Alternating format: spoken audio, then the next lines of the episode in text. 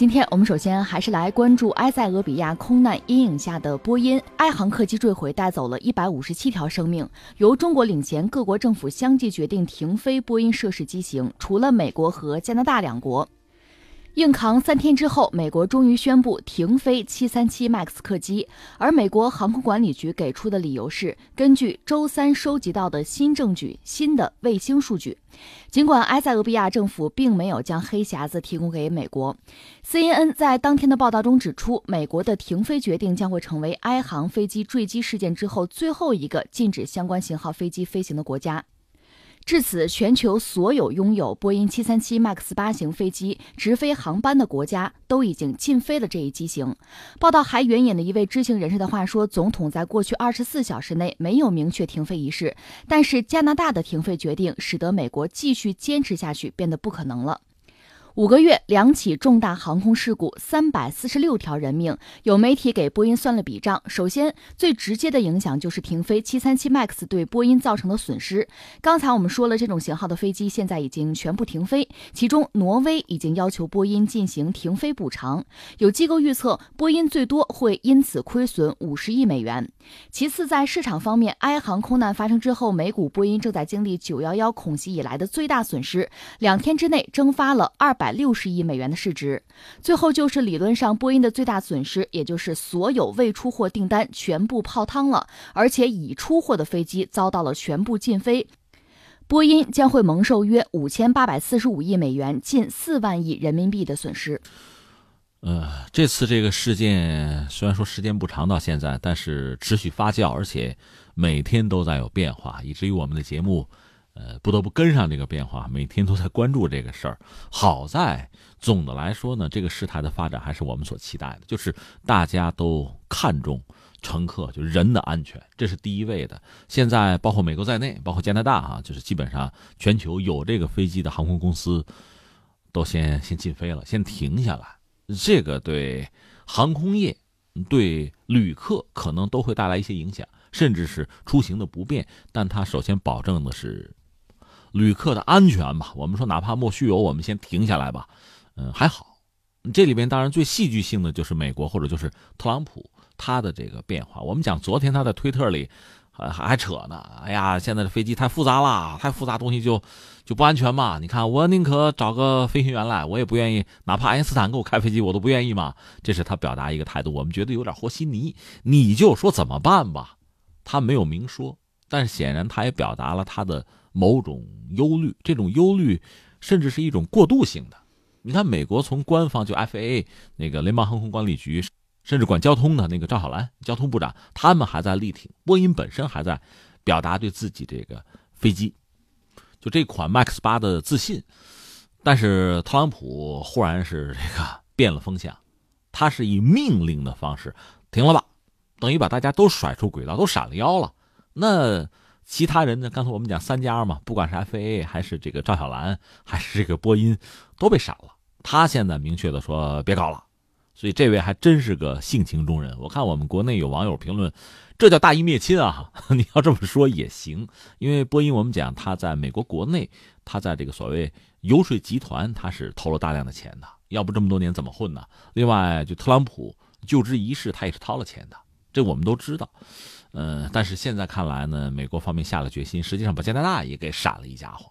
呃，当然加拿大是在美国之前宣布说禁飞，这个让美国如果不跟的话也很被动，就显得很顽固的样子，那显得不拿乘客当回事儿。乘客们当然是先着急了，说你们到底什么态度？万一出了事儿，这算谋杀吗？其实我必须坦率的说，如果波音不这么做。他到现在还嘴硬，还说我没问题，但是尊重、拥护停飞的这个决定啊！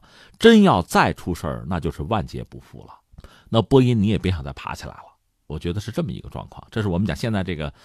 就我们看到的这个局面，但是我还要点出来说，很多事情让人觉得并不舒服。比如美国的媒体，他们的一套话、一套词儿是什么呢？你看，呃，美国一些主流媒体还在讲，就是你看中国，哎，中国是这个领衔啊，首先带头进飞的啊，这个是不是暗示和贸易战是不是有关系？另外又在讲，就是你看，嗯，波音现在等于说倒霉了，是吧？FAA 本身作为一个全球很权威的一个机构，现在这个权威是不是被挑战了？等等，还在算这些事情。而且有些人，我就觉得嘉宾包括主持人那个态度，看着面带微笑，这个不合适吧？那边可是摔死人了，两架飞机加一起三百多条人命啊！这你不咸不淡的说这个话是不负责任的。昨天我在节目里也讲了，我作为一个普通的中国公民，我宁可这个飞机没事我宁可所有的意外就是偶发事件，对吧？而且我们中国实际上是全球一个是波音，一个是这款机型都是最大的用户，一旦停飞，我们自己很可能会有很大的损失。这个损失将来波音能不能补，我们现在并不知道。但是现在你就别单考虑钱了，总的来说，中国民航。有人讲我们民航的服务啊和全球顶级服务有差距，这个咱们姑且承认或者姑且忽略它。我们要说我们的安全基本上还是有保证的。这个安全是怎么来的？你看现在就是民航是第一时间就停飞了，我们是有这个态度的，这个很重要。我个人理解。它和其他的事情应该没有直接的关系。有人非要是强拉硬拽，讲贸易战，讲华为什么的，谁愿意想去想？包括我们中国国内哈，是不是也有人这么考虑问题？我觉得还是先省省吧。我们先考虑安全。你看现在，包括特朗普，包括美国在内也禁飞了，他是不是能够侧面的印证我们这个决策是果断的，是正确的，是负责任的？这是第一位的。别的咱们以后再扯吧。先讲这个啊，我我把这个事儿先放在这儿。那下面我想说什么的呢？如果你要算账的话，不是不能算，我觉得先算 FAA 吧，就是美国的这个联邦航空管理局，一直以来在全球范围内，它确实是一个非常独特的部门，它和美国航空业的这个蓬勃发展，在全球的这个领军地位都是有关系的。这是挺可笑的一个事情。你想想，从逻辑上讲啊，一般我们说他不能既当运动员又当这个裁判员吧？但是美国的航空业确实承担了这么一个角色，在全球范围内，我们就是二战之后啊，到现在，美国的民用航空业不光是这个飞机的制造，也包括它这个大的市场，也包括它的研发，还包括它的监管，整个这个大系统在全球应该说都是非常成熟和权威的。这个我们还得认。你比如说我们的 ARG 二幺，这是一款相对小一点的支线客机。还有这个干线客机大飞机，就是 C 九幺九，做成了之后，你能拿到 FAA 的证，当然欧洲也有类似的这个机构啊，拿到他们的证，在全球的市场上，应该说才有可能通行无阻。如果只是我们国内发的证，如果只是一些相对来说不那么有影响力的经济体或者国家吧，他们的相关机构给发的证，那我们恐怕真的是甭想卖出去了。人家就是这个权威，就这么牛，说话就是这样的话语权。另一方面，我们也知道美国的航空业确实很发达。就二战以后，不要说当时还没有空中客车呢啊，就说一些欧洲国家，英国、呃法国，他们也有这个旅客机，有。但是美国国内的多家这个研发机构，多家这个厂商，他们拿出来的飞机就足够多了，竞争相当之激烈。苏联当然就排除在外了。苏联整个航空工业，人家有人家自己一套东西，和西方基本上不兼容，不认。所以当时美国的 FAA 的影响力非常之大，到现在影响力也很大。那我们可能很多人会问，FAA 是不是有猫腻呢？他对自己就是对美国的企业是不是要网开一面，或者说就是自己的孩子自己有，呃，也许不是那么明显的，但是偷偷的会有特殊的关爱呢？这个不同的人有不同的看法。一方面，我们要认为 FA 作为一个相对比较权威的机构，在全球有非常大的影响力哈。我们认为它基本上还是还是做的差不多，一般是这样认为。就是美国自己出了问题，它也是管的。比如很简单，你看，呃，波音七八七梦想客机，在三四年前，就二零一五年的时候，频发什么呢？它那个飞机是高度的现代化的，大量使用那个电气设备，所以它这个电池比较多，锂电池多次着火。多次着火，那么 FA 就叫停了，这飞机不能飞了。你说这个事儿雷厉风行吧？还对，行。那你说怎么怎么轮到现在这个七三七这款飞机就这么磨磨唧唧、迟迟就不叫停呢？哎，这个恰恰是让人对它产生怀疑的地方。你说它是不是铁面无私呢？是啊。那七八七也是波音，怎么就叫停了？有人就指出说，哎，七八七产量很小，买七八七的不多，所以叫停七八七呢，对波音影响不是很大。另外，这个锂电池谁生产的？日本汤浅公司，哦，是这样。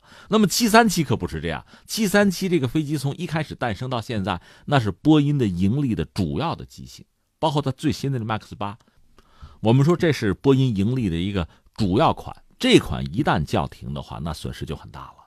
我们讲中国自己手头这个飞机将近一百架，九十多架呀，所以这个叫停损失可就大了。所以你看这是不是有差别呢？大家自行判断。另外，我查了一些案例，很有意思。在上个世纪七十年代，当时那个麦克唐纳道格拉斯麦道，麦道已经被波音吞并了啊。当年麦道还很火爆，麦道有一款飞机叫 DC 十，那个飞机就很有意思，它出了问题，在七二年左右吧，就是美国的公司。用这个 DC 十，DC 十出了一档子事儿，它的设计应该说是很考虑安全性了，这个我们承认，谁也不会故意出事儿啊。但是它有一个设计，那个舱门的设计，货舱的舱门，最终在高空，那个舱门打开了，货舱不是客舱啊，但是打开带来什么后果呢？它那个货物，最终把地板给压塌了，压塌之后。间接的导致整个飞机操控，就那个线缆那儿出了问题。好在飞行员呢有经验，他那个操控尾巴那个地方操控尾翼的操控不出问题，基本上失灵了。利用那个还没有失灵的那部分，加上两台发动机这个推力差，把飞机安全的飞回来了，这是大事儿吧？但是 FAA 和麦道达成了协议，算是和解，没有吊销这款飞机的执照。结果到了一九七四年。土耳其的一架飞机，就是这款飞机在高空同样的问题，又是那个货舱舱门出问题。那你别管是飞行员的问题还是怎么着吧，那飞机可坠毁了，三百多人可死了，摔了。那到这个时候没办法，吊销了这款就 DC 十的这个执照，那就改吧，就修吧。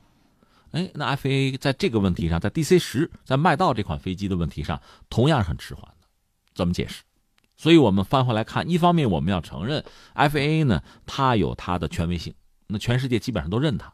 然后呢，它确实也很专业，我们也要承认，他有的时候有铁面无私的一面。但是在另一方面，在很多事故、很多问题上，你可以看到他的犹豫。这个犹豫是由于不专业，是由于他在当时昏了头，还是背后有什么利益的问题？波音是他的亲儿子，这我们只能把这些问题提出来。那有人说，刚才你也谈到，算了个账，波音这回可要倒霉了，呃，几十个亿美元，这损失是难免啊。如果往大里说，搞不好四万亿人民币的损失都有可能有，等等等等。我个人是这样看这个问题：一个是我认为波音毕竟还是一个老牌的企业，它会存在，可能会存在这样的问题，就是由于压成本，说到底就是因为节约成本嘛，带来这样那样的问题，有可能，但是他也不会拿自己的信誉开玩笑。另外，更重要的，波音就算是倒了，你以为如果只剩下空客能够通吃这个全球的航空市场，就是一件好事吗？按照波音呢这几十年的统计，按他那个统计，可能庞巴迪反更安全。他们自己都承认，就是波音自己承认，波音都不是最安全的。这很有意思，就那个统计民航的事故统计数据显示，但是庞巴迪就安全吗？就是加拿大那个也未必吧。而且庞巴迪也撑不住整个国际市场的天空。所以我理解呢，一个呢竞争的格局还是越激烈越好，最好是 A、B、C，A 呢就是这个空客、阿尔巴斯啊，那么 B 是波音，C 应该是 C 九幺九，就是以中国人为代表的这个新的大飞机。当然遗憾的是，我们现在还没有真正做起来，还需要时间，而我们还需要拿他们的适航证，比如 FAA 的，这是现在这个状况。我个人期望的是未来呢有一个相对多角色的，一个比较比较残酷的。嗯，比较严苛的一个市场竞争的格局，这是一个。再一个就是监管机构也不能一股打。现在 FAA 确实很牛啊，全球都认它，那它靠谱吗？他反而是在整个这次行动之中最迟缓的一个。当然，我们说他有他的道理，也许吧，他有他的习惯是这样。而且这款 MAX 八应该说也是他发的这个适航证是最起作用的，所以让他自己打脸，他可能也犹豫。他拿以前的这个习惯说话，可能他有他的道理，但是他这个道理现在说不通。就像呃，逻辑思维那个罗胖子，不是在今年跨年演讲的时候说了一句挺有意思的话，不是他说的，应该是万维刚，就一个一个学者说的，说你有你的计划，但是这个世界自有计划，对吧？你有你的安排，这个世界自有安排。秦始皇当年说了，我是始皇帝，将来二世三世啊，千秋万代，是吧？结果他死了没几天 他那二代就就做不下去了，就是这么回事所以现在到了一个什么时候，我们真的是要用一种实事求是。我们改革开放四十年最主要的经验，实事求是，用我们这种态度，去重新的衡量这个世界上曾经大家习以为常的东西、习惯、规则。现在到了我们重新来考虑的时候了。波音也好，FAA 也好，他们曾经也许代表着辉煌。代表着可靠，但是今天当他没能很好的维护好、维持好自己的信誉的时候，我们的质疑是必然的，这个世界的质疑是必然的。我们不落井下石，我们也不幸灾乐祸，我们要的是安全。我注意到波音公司的股票在禁令发布之后下跌了百分之三，而波音公司现在呢表明，公司对 MAX 系列飞机保持着完全的信心，但是呢，现在决定暂时停飞是为了安抚需要出行的公众。我们再来看看 FAA 的态度，FAA 代理行政官 Daniel Elwell 他就说。管理局禁飞波音737 MAX 机型的决定是在收到了最新的证据之后，而不是受到了全球的压力。而特朗普在下令禁飞737 MAX 飞机之后，仍然是对媒体不忘称赞波音，说他们是一家难以置信的公司，他们现在正在非常努力的工作。嗯，great，great 哈，这这套词儿，呃。说到美国人吧，对于波音，包括特朗普，对于波音，确实我们得说还是有感情的。刚才我们讲波音的这个油水集团还是很厉害，另外波音对特朗普确实也是有吸引力的。没错，他自己也是坐波音飞机的。而且特朗普刚上台之后不久，曾经有这么一个事情，就是说到美国空军了。美国空军一直是想装备，就是我只要 F 三五那个隐身飞机啊。但是先后发生这样的事情，特朗普一度说波音那个大黄蜂能不能搞成个隐身的呀？就是隐身版的，呃，现在又有一个官司是什么呢？美国空军部长已经辞职了，那个女的她已经辞职了，原因是什么呢？还是美国空军态度，我们只要 F 三五。但是美国现在那个代理国防部长他是波音出身，他说有一款 F 十五 X，就 F 十五一款三代机了啊，呃，能不能再发展一个型号，就是一款新的型号？美国空军装备这个玩意儿吧。其实你看这背后都是有利益在的，这个确实也非常值得人们关注。